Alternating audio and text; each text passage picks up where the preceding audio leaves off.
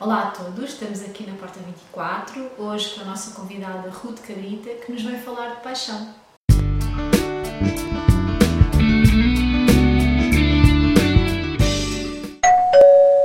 Sou a Ruth Cabrita, sou terapeuta transpessoal e facilitadora de constelações familiares. Trabalho em consultas individuais e em grupos, no sentido de expandir, no fundo. Para mim é o ir mais além naquilo que nós temos cá dentro, na maneira como estamos inseridos nos nossos diferentes sistemas.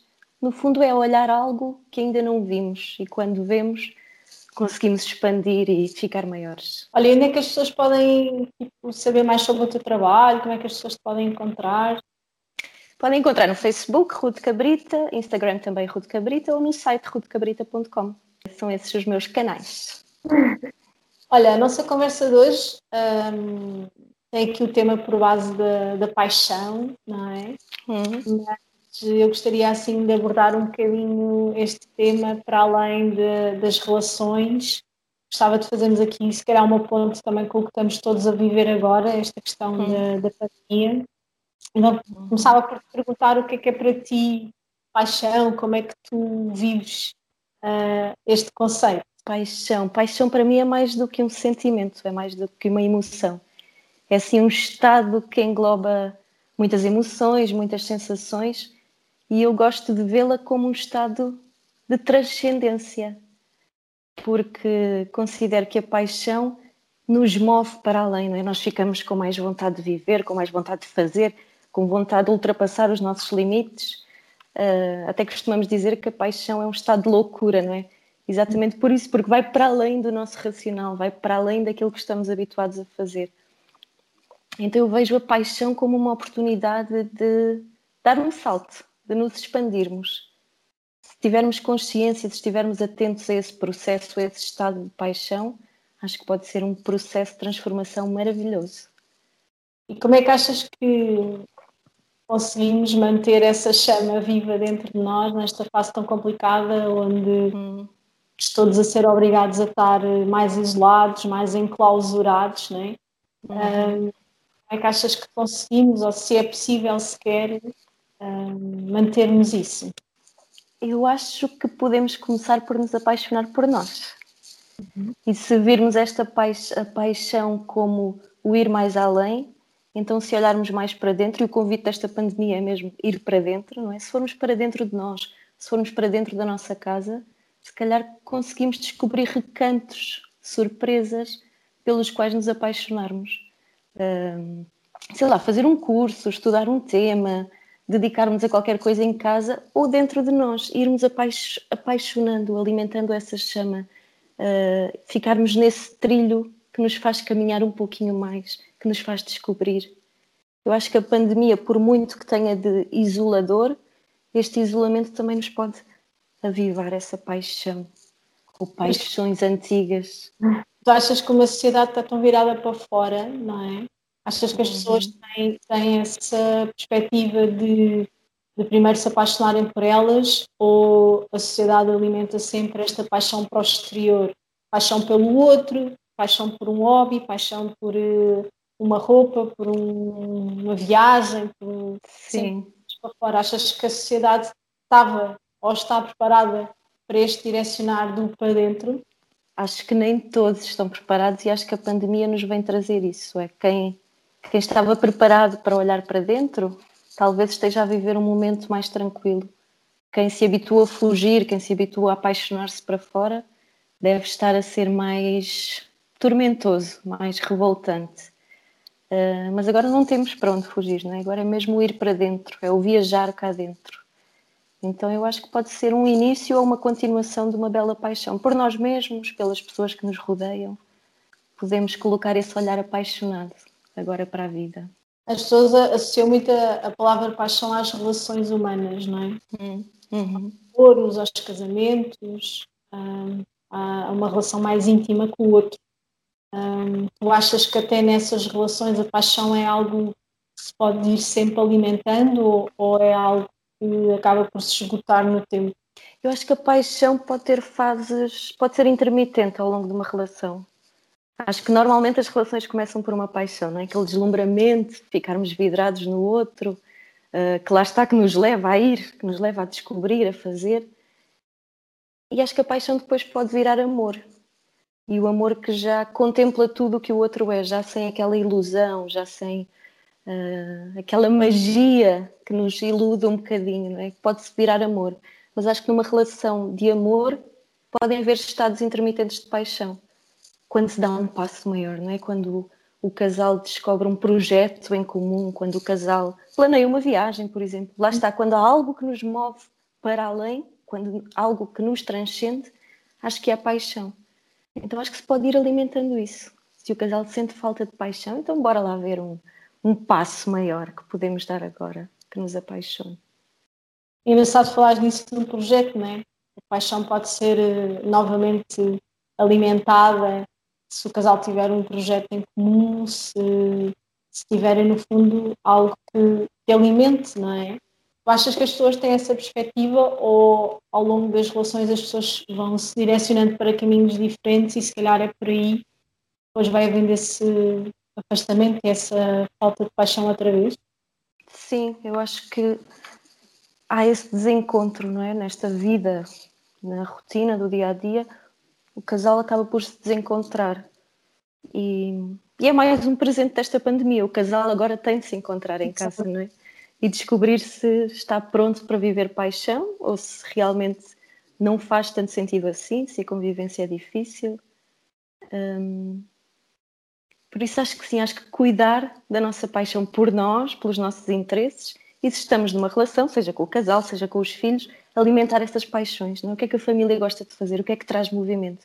Então bora lá investir um bocadinho nisso, para nos erguer e expandir, para nos dar este sorriso da paixão. Assim, à luz das constelações familiares, como é que como é que a paixão é vivida num sistema? Como é que isso é visto? As constelações olham para o amor, lá está.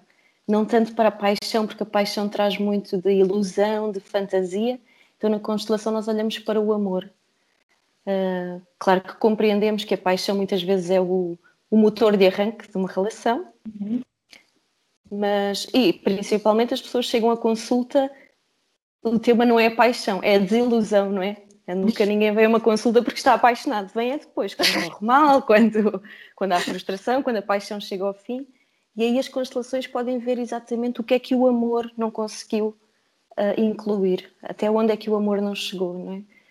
Um, portanto, podemos ver essas dinâmicas inconscientes onde o amor não pôde fluir, onde a pessoa não estava apaixonada por si mesma, onde a pessoa não se amava e que transportou isso para a relação e, portanto, desequilibrou e acabou por uh, bloquear ou acabar essa relação.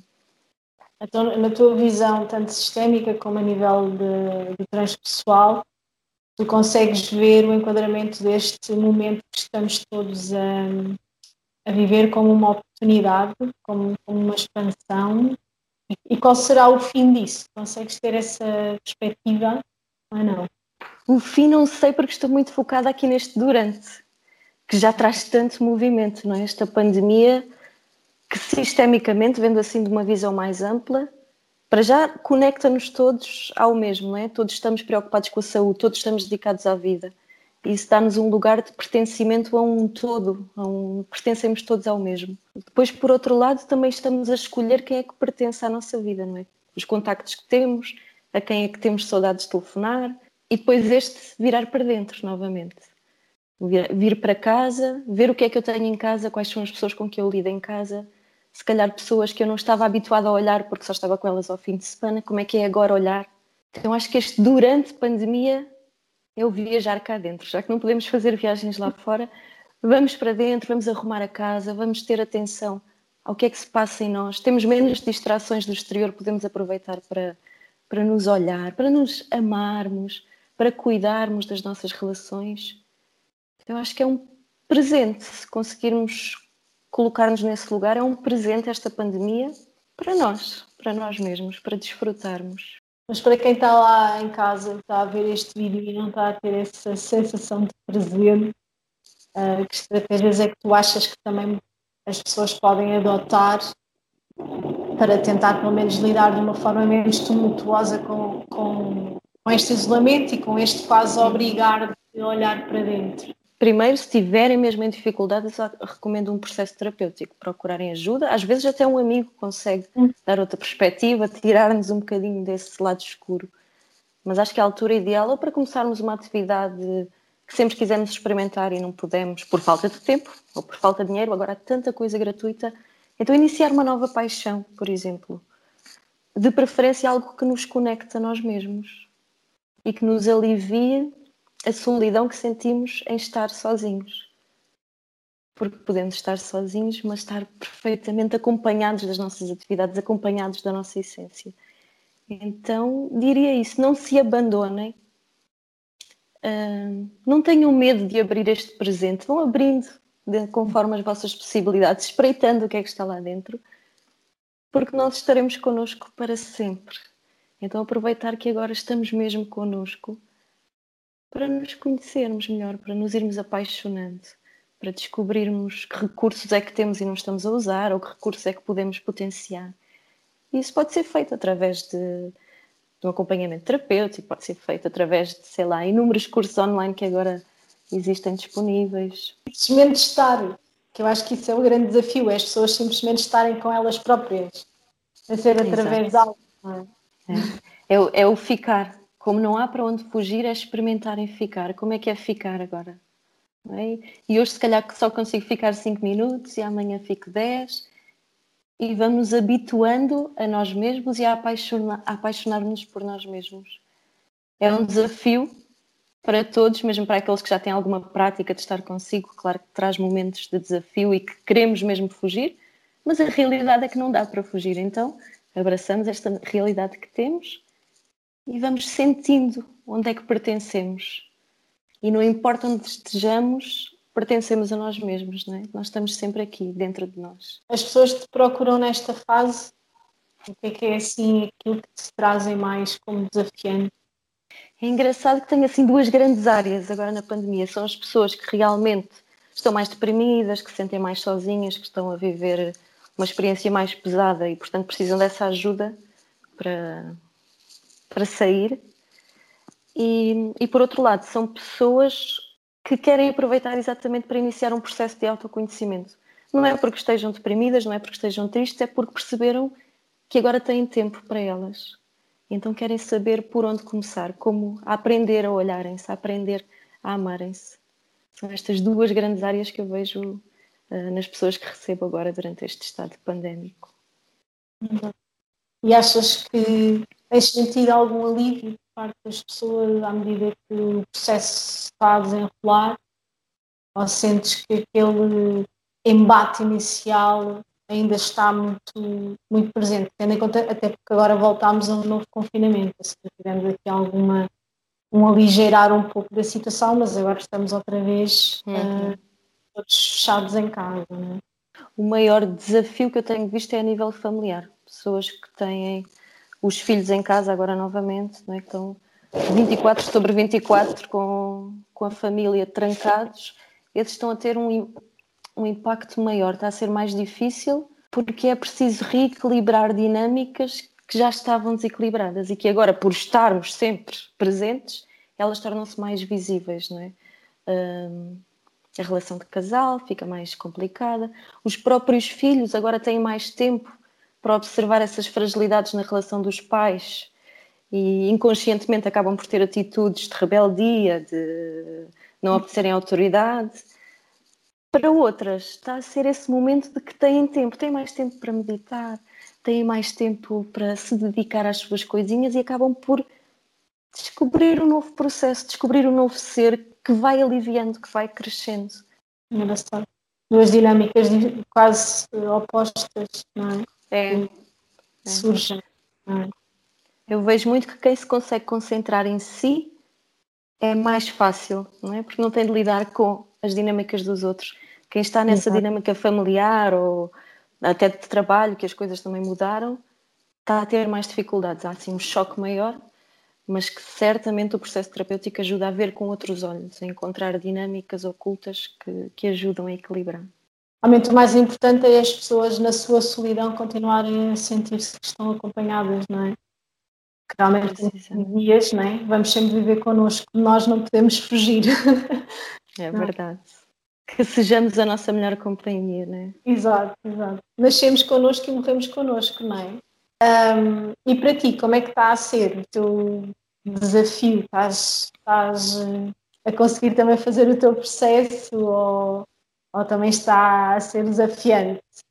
Às vezes as pessoas lá em casa acham sempre que os profissionais destas áreas que hum. não passam por isso, não é? Porque supostamente já sabemos tudo, não é? é, nosso, é Exato. É nosso... não somos perfeitos, temos muito ainda Exato. para trabalhar. E, e, é por isso que estamos nesta área, não é? Porque somos apaixonados pelo nosso próprio desenvolvimento e depois de, com isso, sim. passar aos outros.